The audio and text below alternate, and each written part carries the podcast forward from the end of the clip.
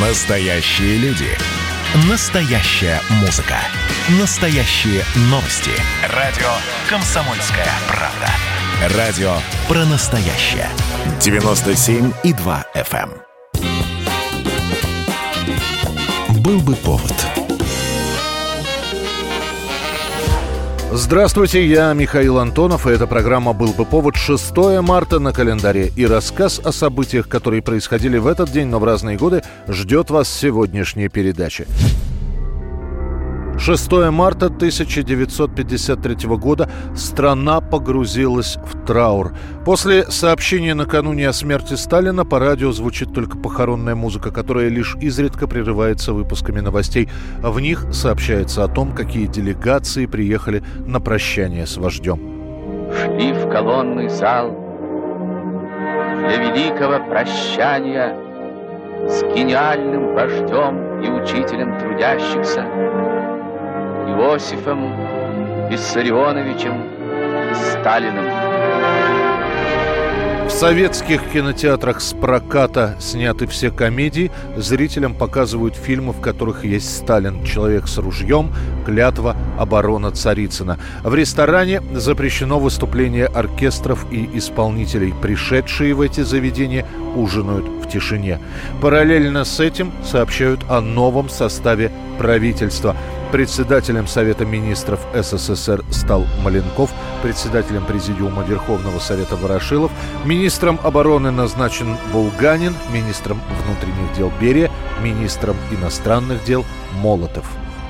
Наша партия, советский народ, все человечество понесли тягчайшую, невозвратимую утрату.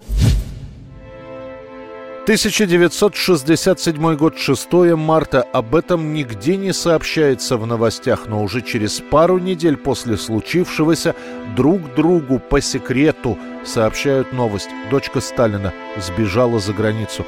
На самом деле не сбежала, попросила политического убежища. Меня зовут Светлана Аллилуева. Я дочь Иосифа Сталина. Я Джордж Хью, консул. Можно ваши документы? Пожалуйста. Все дело в том, что я, я больше не желаю возвращаться в Советский Союз, и я прошу вас мне в этом помочь. Это происходит в Индии, куда 42-летняя Светлана приезжает, чтобы сопроводить прах своего фактического четвертого мужа Браджеша Сингха. Разрешение на брак с ним Светлана у советского правительства так и не получит, но это не мешает Сингху и Аллилуевой жить вместе. Приехав в Индию и похоронив мужа, Светлана просит разрешить ей остаться в этой стране. Однако советский посол заявляет, что Аллилуева обязана вернуться в Советский Союз. В противном случае ее депортируют силой, и она больше никогда не сможет выехать за границу. Утром 6 марта, выйдя из советского посольства, Светлана Аллилуева с паспортом в руках отправляется к американскому консульству в Дели и просит там политического убежища. В Советском Союзе у нее останутся сын и дочь. Они так и не простят ее, когда Светлана неожиданно ненадолго вернется в СССР в 1984 году. И сын, и дочь, затая обиду, очень будут холодно общаться с матерью. Э, Моя матушка абсолютно невыносимый человек в смысле характера.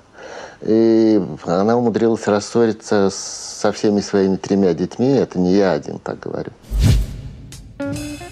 1975 год. В воздух поднимается Як-42. Первый ближнемагистральный пассажирский самолет. Новый лайнер разрабатывается в качестве замены уже существующих Ту-134 и Ил-18. У него три турбовентиляторных двигателя модульной конструкции с низким удельным расходом топлива при взлетной тяге каждого 6,5 тонн. После первого тренировочного полета решено немного переделать самолет. В частности, у Як-42 в первоначальном виде практически прямое крыло. Но скорость у самолета с таким крылом была все-таки недостаточной, не превышала 680 км в час. Крыло у Як-42 делают слегка выгнутым на 23 градуса, и уже после этого запускают самолет в серийное производство. 22 декабря 1980 года состоится первый полет с пассажирами на борту. С 1981 года самолет выходит на международные авиалинии. Спокойно, незаметно оставляет за собой километры небесного шоссе крылатый автобус Як-42. Правда, после катастрофы в 1989 году, в которой погибнут авиапассажиры, Як-42 опять снимают с эксплуатации практически на год, чтобы исправить конструкторские недоделки. 6 марта 1990 года президент СССР Горбачев подписывает закон о собственности в СССР. У нас все есть. Ресурсы, головы, таланты, руки. Нам не хватает только полной свободы. Свободы производителя, свободы гражданина. И вот это очередной вдох этой свободы. Это главная гарантия, что мы не пойдем назад. Главное – Отныне частный собственник получает право поступать со своей собственностью по своему усмотрению. Он может ее продавать, дарить, завещать и так далее. При этом не нужно никаких согласований с публичными властями, с государственными или муниципальными органами. Правда, этот закон не подразумевает собственность на землю.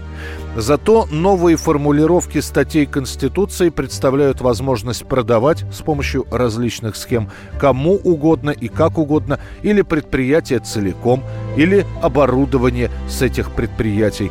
Были законодательно легализованы схемы отъема денег у предприятий и региональных бюджетов – Критики Горбачева чуть позже назовут этот указ о собственности в СССР одним из последних гвоздей, забитых в гроб Советского Союза.